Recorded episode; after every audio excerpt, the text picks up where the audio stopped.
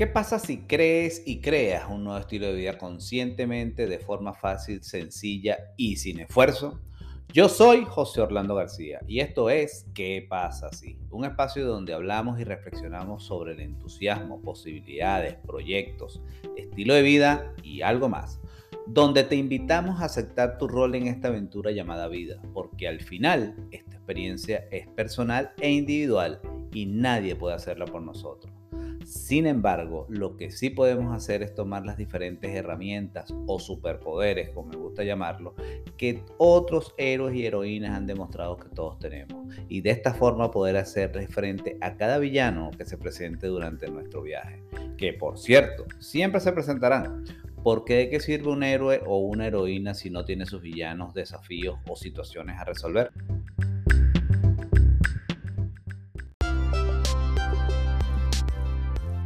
¿Qué tal? ¿Cómo estás? Feliz año 2023. Es mi deseo que este nuevo año sea excelente y logres concretar y comenzar todas esas metas que tienes grabadas en tu corazón. Te doy la bienvenida a un nuevo episodio de nuestro podcast. ¿Qué pasa así? ¿Sabías que es común que las personas se pongan resoluciones o promesas de año nuevo al comienzo de cada año? Quizás este sea tu caso, así que deseo compartirte unos sencillos pasos para que puedas lograr los tuyos en este año 2023 y lograr esa transformación en cada área importante de tu vida. Recuerda que el ingrediente secreto de toda meta realizable es que debe venir acompañada de un ferviente deseo de lograrla, porque de lo contrario solo será un sueño. Pero mejor pasa adelante, relájate mientras yo te explico de qué se trata esto de las resoluciones para el 2023.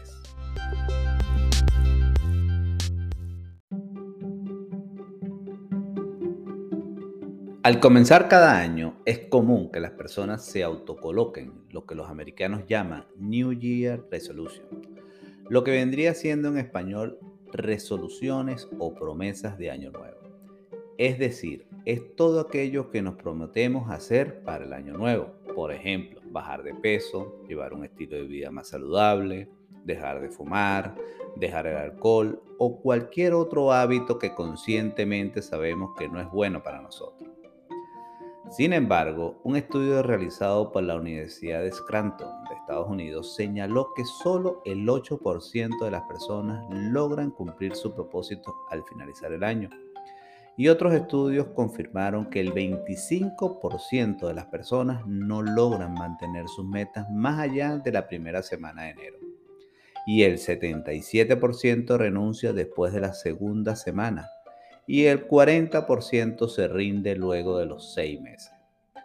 Cuando vemos estas cifras, podríamos pensar que no tenemos ninguna posibilidad de lograr nuestras metas y podríamos incluso renunciar a ellas antes de comenzar. Pero, ¿qué pensarías si te digo que el secreto no está en el objetivo o la meta, sino más bien en nuestro compromiso de hacer realidad nuestra meta? ¿O eres de los que piensas que las personas que logran sus metas son superhumanos o de otro planeta?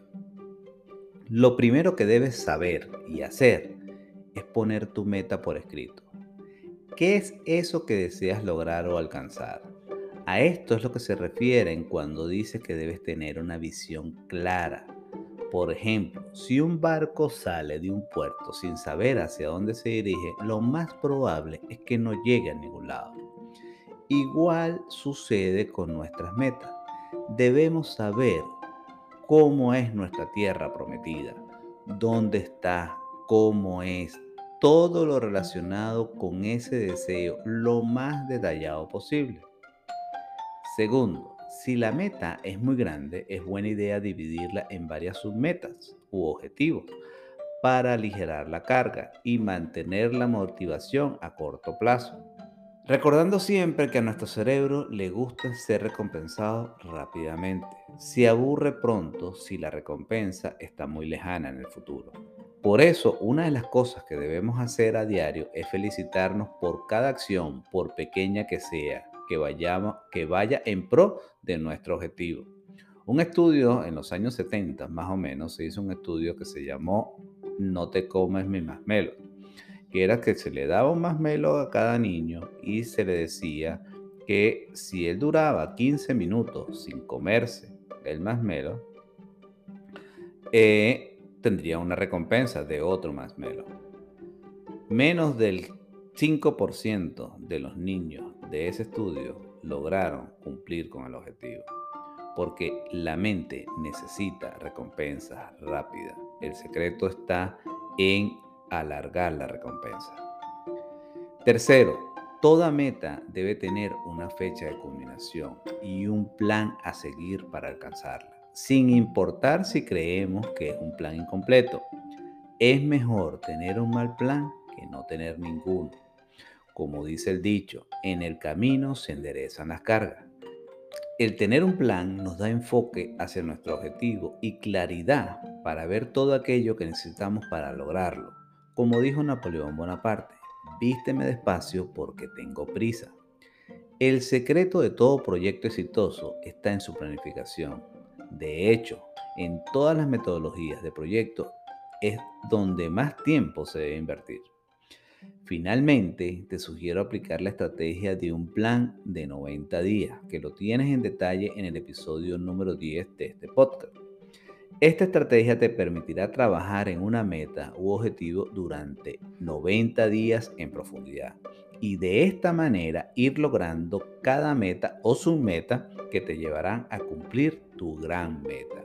Y cuando vengas a ver, en cuatro trimestres habrás logrado al menos cuatro metas importantes para ti y te puedo asegurar que ya no querrás volver atrás y te transformarás en esa persona que hace que las cosas sucedan.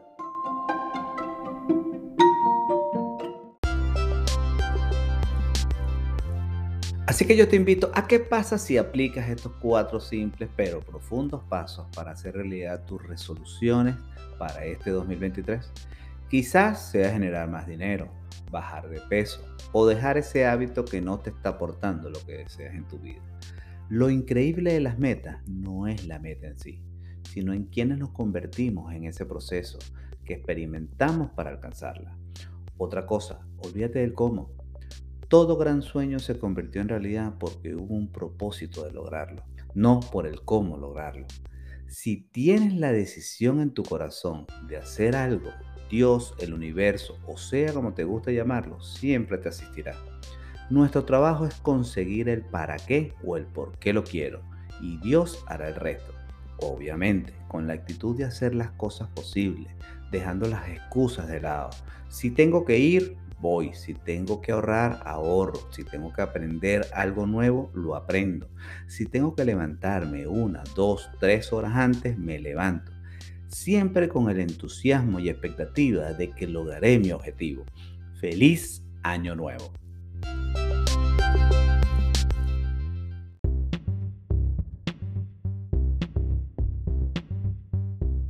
Por el momento yo me despido. Hasta el próximo jueves donde te estaré compartiendo otra píldora de sabiduría.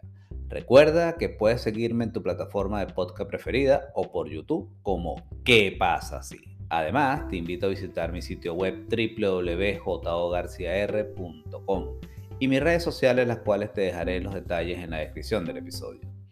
Yo soy José Orlando García y te recuerdo activar las notificaciones para que no te pierdas las publicaciones en nuestro canal ¿Qué pasa así? Adicionalmente, si te gusta este tipo de contenido y consideras que es de valor y otros pueden beneficiarse de él, compártelo y si puedes, regálanos 5 estrellas para llegar a más personas.